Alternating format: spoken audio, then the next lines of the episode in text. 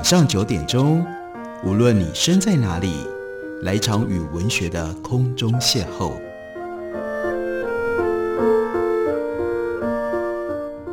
杨照谈书，邀您一同遨游文学世界，认识古今中外的经典之作。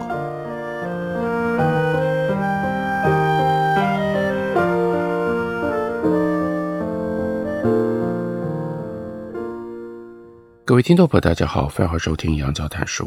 本节目以台北广播电台 FM 九三点一，每个星期一到星期五晚上九点为大家播出。我是杨照。在今天节目当中，要为大家介绍的是时报出版的新书，书名叫做《沙漠玫瑰怎么开花》。这是龙应台的演讲集。在演讲集的序言里，龙应台提到了收录在演讲集当中的几场，让他自己今天回头看，仍然觉得触目惊心的。演讲的内容，他就提到，二零一二年在加拿大温哥华英属哥伦比亚大学演讲，面对来自于台湾、中国大陆、香港、新马、北美的华人济济一堂，龙应台表达了自己对于华文世界的憧憬。其中有一段话，他说：“想象这样的未来，华人的注释作家能够从北京到新加坡，从成都到台北，从台南到吉隆坡。”整个华文世界都是作家、作曲家、画家、思想家的自然国土，而中文就是他唯一的护照。这已经经过了十年，他说，十年后，在战争的阴影当中回眸，这样的文化想象竟然像一场暑热当中的昏睡呓语。不过，龙应台也提醒，别搞错了，我一点都不觉得人类是倒退的，从一个浪尖到浪谷。当然是一个下坠的趋势，可是浪谷接下去就是下一个浪起，何况一道浪并不是一座海洋，海洋真正的起伏高度，我们往往看不见。他也特别回顾思考，演讲大多是对年轻世代的谈话，在世代的相互怀疑当中，有一件小小的事情给了龙应台当头棒喝，那是他的儿子二十岁读大学的。安德烈站着、走着、坐着、躺着，那个时候都塞着耳机。做妈妈的不说话，但心里不以为然。现代科技把年轻人推向影音，这是个娱乐到死的时代啊。但是有一天，二十岁的安德烈突然长长舒了一口气，两腿伸直了，摘下耳机，兴高采烈地转头对妈妈龙应台说：“听完了。”妈妈当然就问他。听完了什么？安德烈听完了一整本 Edward Gibbon 的《罗马帝国衰亡史》。妈妈当然非常的惊讶，因为那一本厚厚的书在龙应台的床头放了大半年，只看了几页，书封上有一层白花花的灰尘。二零一八年，龙应台在台北为《天下》杂志所做的一场演讲当中，面对几百位龙应台这个时代的。部长、市长、局长、董事长、校长、执行长、集团主席、创办人等等，龙应台说：“我曾经代表体制，因为龙应台当过文化局长，也当过文化部长，所以他又说，出版产业就是我的管辖范围。如果说我这个婴儿潮时代的人，完全不清楚科技如何改变了知识生产、知识传播、知识消费的基本原理，而我又是一个决策者、管理者，那么年轻时代不信任我。”他没道理吗？谁说网络时代比我们不在乎道德、不讲究责任呢？网络新科技给他们一个知识库，可能使得他们比我们这一代人有更多方位的知识、更宽阔的全球视野。他们可能比我们更有能力去实践道德责任。不管战争会不会爆发，一道下坠的浪不是一个海洋。我们太需要倾听了。我们需要倾听不同时代的人，需要倾听。大海对岸的人需要倾听自己不那么喜欢、不那么赞同的人，需要倾听从来不曾拿正眼瞧过的人。对于龙应台来说，他为什么出了演讲集？因为他认为演讲其实也就是济济一堂灯光底下真诚彻谈的相互倾听。在书里面收录的其中的一场演讲是二零零七年龙应台在台南成功大学为医学系毕业生所做的演讲。开头他就说：“如果你们期待我今天讲的题目是如何做一个好医生，你猜错了。我不会那么笨，跟在座杰出的医学院教授们去比赛讲这种题目，我一定输，因为我是行外人。你们今天坐在这里的身份究竟是什么呢？难道仅只是未来的医生这样单一的身份？不可能吧？我想一定有很多更宽广的可能。”可以接近今天坐在这里的你，譬如说，今天是你在经济上依赖别人的最后一天，也是你人生独立的第一天，或者说，从今天开始，你不再被当作某一个学校的学生，某一个人的儿女，而是单独的自己。成功也是你，失败也是你，堕落的时候谁也救不了你。从今天开始，不再有别人为你负责。我们也可以说，今天的你。是一个人站在制度性学习的终点，自主性学习的起点。职业只是一个人人生的一部分，绝不是全部。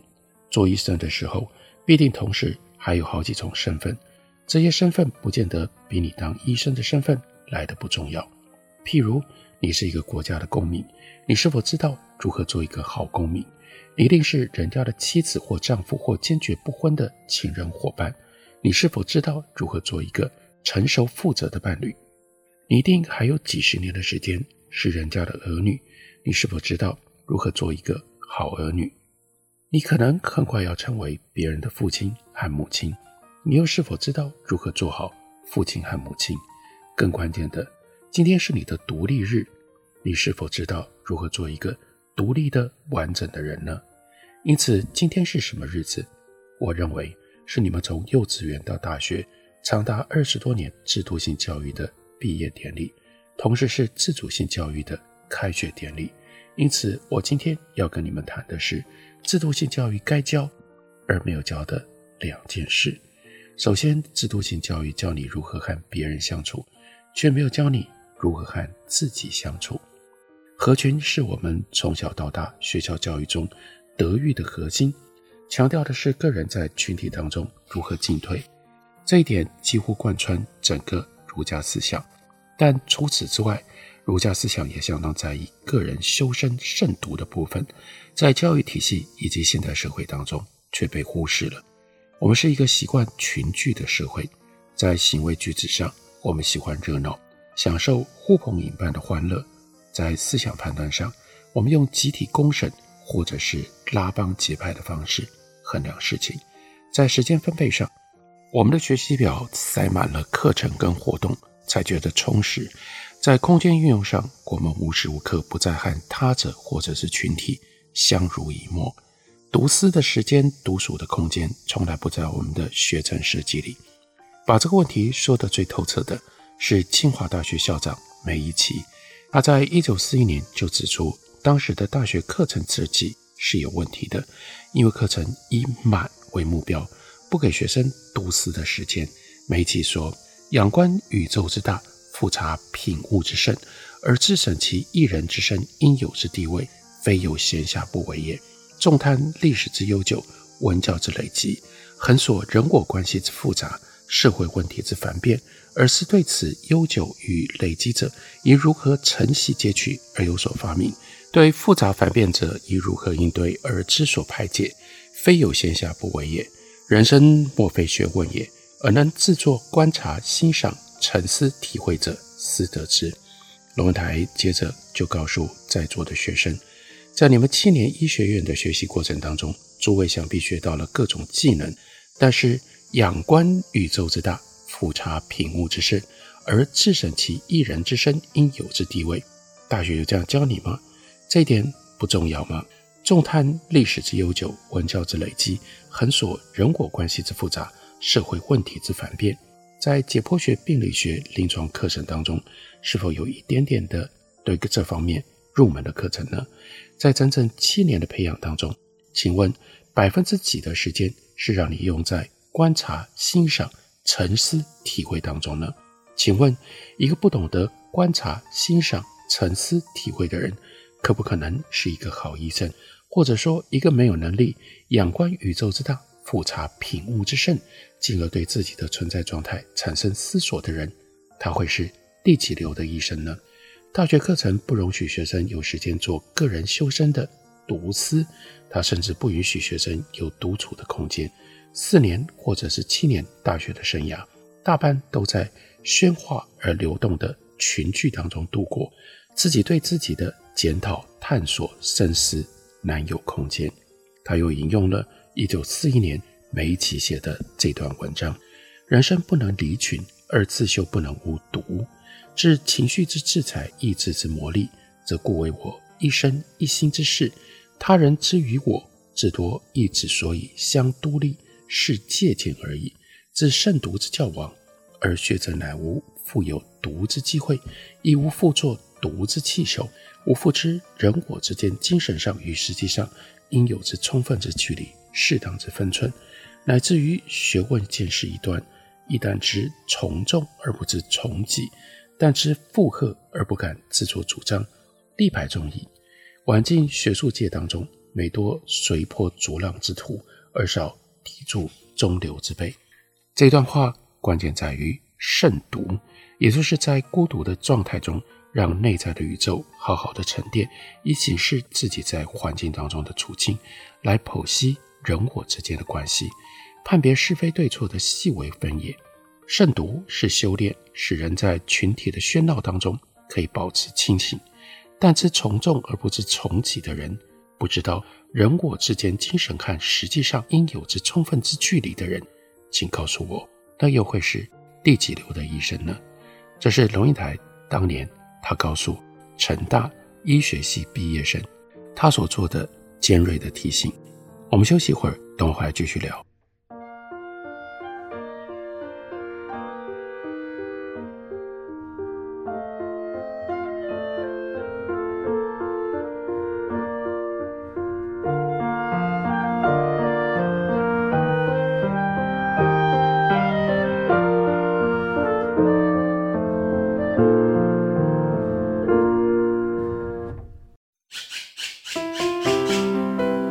家好，我是刘克襄。亲近自己的城市，找回城市的温暖。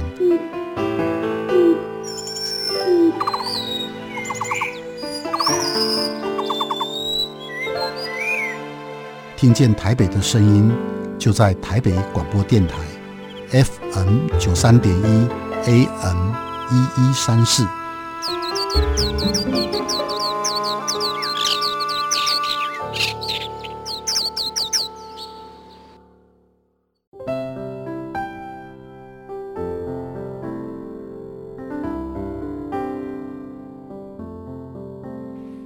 见台北的声音，拥有颗热情的心，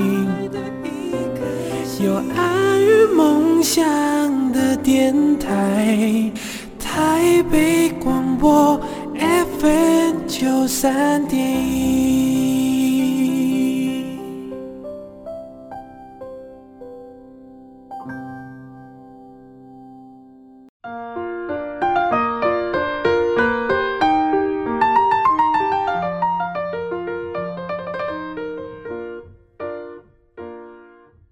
感谢你继续收听《杨照谈书》。本节目以台北广播电台 FM 九三点一，每个星期一到星期五晚上九点，为大家播出到九点半。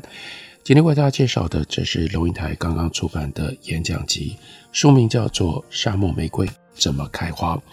在休息之前，为大家介绍了龙应台二零零七年到成大医学院医学系所做的毕业生的演讲，和这个题目相关的另外有一场二零零八年。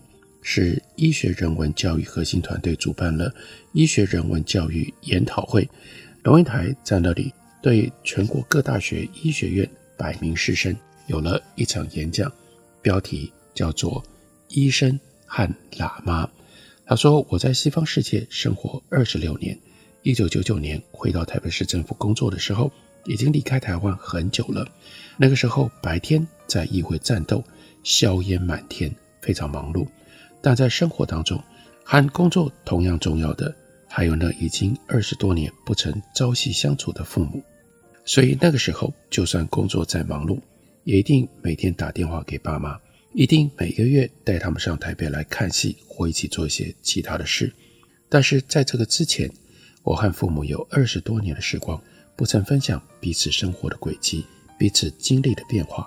因此，当我再度回到他们的生活当中，我所受到的第一个撞击，那就是父亲的老。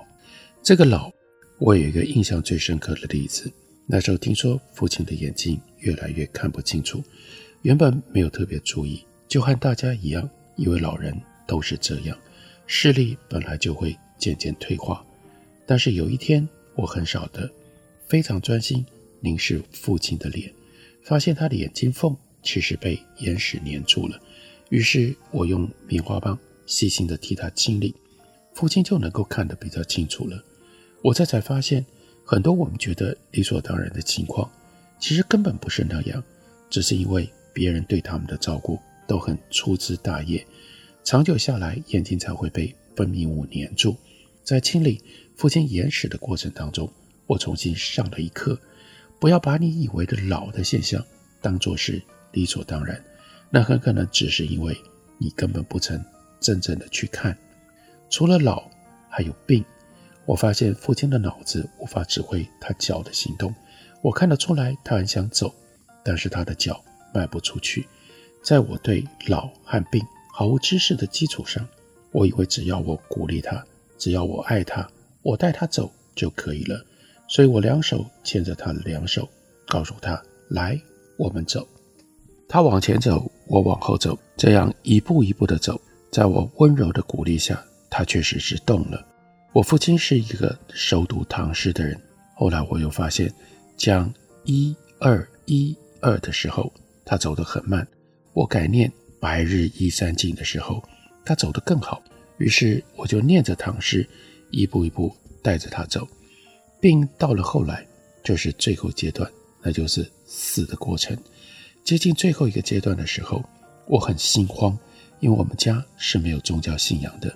如果我们都是基督徒，那么会有很多上帝的语言可以分享，也许我可以读圣经给父亲听。如果是佛教徒，我就可以跟他分享佛经里的东西，我就会有语言可以让他得到安慰。可是我们之间没有。在他最后的阶段，我面对茫茫的天空，忍不住自问：为什么我这样一个别人认为饱读诗书的人，到了五十多岁，面临人生最重要的一刻——死亡？竟然连最基本的语言沟通的工具都完全缺乏，我这才意识到，在我五十多年的教育里，不管是国内的、国外的、社会的、学校的，人生当中这最重要的一章，从来没有人教过我。那个时候，朋友建议我去找一位西藏密宗的喇嘛谈谈，也许会有答案。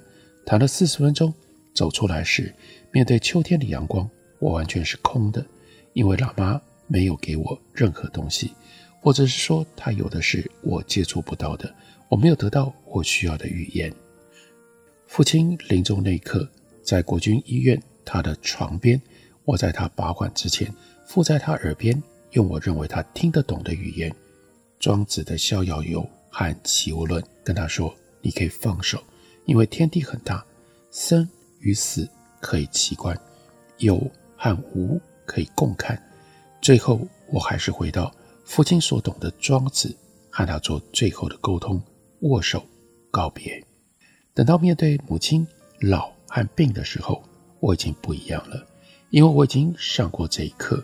那个时候，母亲一直担心焦虑，她没钱了，但其实她是很受到照顾的，所以我印了很大的台新银行存款证明，向母亲证明她有很多的存款，下方再用自己的印章。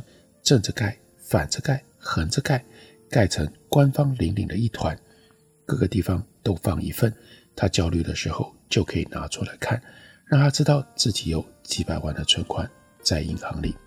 我和深圳的一个朋友交换这个经验之后，这个朋友就在他母亲住的医院病房贴满了大字报，让母亲随时可以看到大字报上面的内容。亲爱的妈妈，我们深爱您。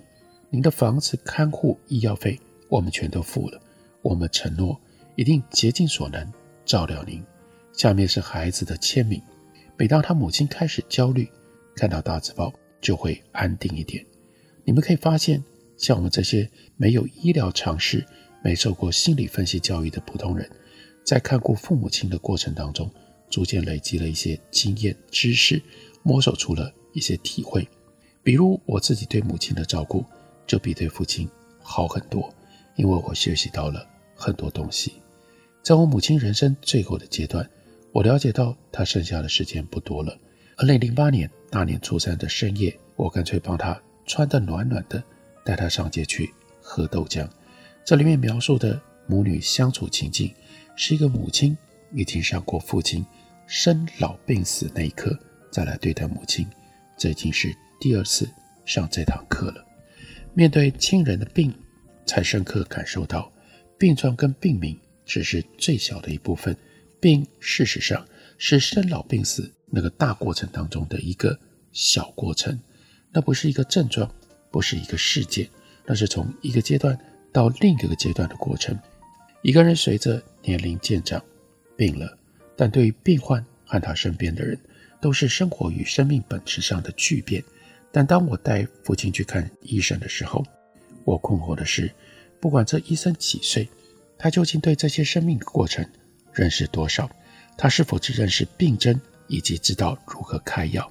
也就是这医生除了术这一部分，他对于病症背后的那些盘根错节的生命情感、困苦幽微之处，究竟有多少的认识？如果他的认知非常浅薄而且欠缺，又如何能够帮助我？度过这些痛苦，还有承担我的失去呢？所以，当五十五岁的我带着八十五岁的母亲求助于一个由台湾医学教育培养出来的二十五岁医生，他给我的帮助会超过那个喇嘛吗？如果超过，能够超过多少？这个二十五岁的医生，在他的青年医学教育里，关于我现在所谈的生命质地的巨变跟过程，他认识多少？如果是一个。五十五岁的医生，在他二十五岁到五十五岁这三十年开业的过程当中，有没有机会可以让他累积足够对于生命的认识，并且超越我，在我去求助的时候带给我帮助呢？龙应台强调，我想说的是，真正可以帮助人的，不可能只是懂得术的医生。那么，如何能够让一个医生不只是懂得术而已？人文的教育就很重要。法国作家卡缪，他在一九四七年出版《瘟疫》这本书。这本书写在他的另一本名著《异乡人》之后，是龙应台这一代人年轻的时候几乎都读过的书。卡缪是在北非阿尔及利亚长大的法国人，他在瘟疫当中写一个小城爆发瘟疫，一个名叫里尔的医生出门下楼的时候踩到一只死老鼠。这城市本来是没有老鼠的。但逐渐的，城里到处都是老鼠的尸体。大家本来不以为意，只想继续过自己的日子。爱本来就爱的人，恨本来就恨的人，吃本来就吃的饭。书里其实也有一些关于病症的描述。我相信医学院学生在学校里学的就是如何辨别这些病症。可是，一个小说家却用不同的方法引领你进入这个瘟疫的世界。让你看见过去不曾看到的东西，他就引用了《瘟疫》书里面的一段话：雅典，一座腐臭冲天的长古之所，甚至连飞鸟都放弃了它。马赛的囚犯把腐烂尸体塞堆到土坑里去。普罗旺斯筑起长城来阻挡狂暴的异风。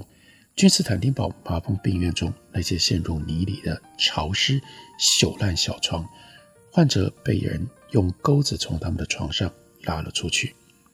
雅典人在海岸边所燃起的瘟疫之火，死者在天黑之后被运到这里来，可是却没有足够的空隙，于是活人用火把互相打斗，以便替他们所爱过的人争得火葬之地。卡缪从医生的观点看去，他每天到城郊贫民区看病人，是被平民所拥抱喜爱的。但是，当这座城市整个进入瘟疫状态之后，病人跟他的关系也就改变了。里面的一段话说：“里尔从来没感觉过，他这份职业会如此沉重地压在他身上。在此之前，他的病人一直都在帮他减轻工作负担，他们很高兴把自己托付在他的手中。如今，医生第一次感觉到他们对他敬而远之，他们含着一股茫然的敌意，在自己的疾病当中作茧自缚。这是一种他还不曾习惯的斗争。这段文字细腻描述出医病关系的改变，透过文学手法的描述。一个医学生对于鼠疫这个病的认识，会是非常多层次的。关键就在于多层次。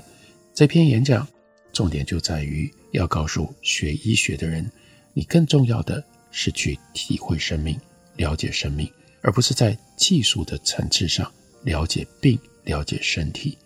贯穿龙应台演讲集根本的内容，就是希望提供给我们这样的视野。多层次的去了解人生，多层次的去看待我们的生活周遭，并且来做思考和辨别。这本书是同一台的演讲集，书名叫做《沙漠玫瑰怎么开花》，介绍给大家，推荐给大家。感谢你的收听，我们明天同一时间再会。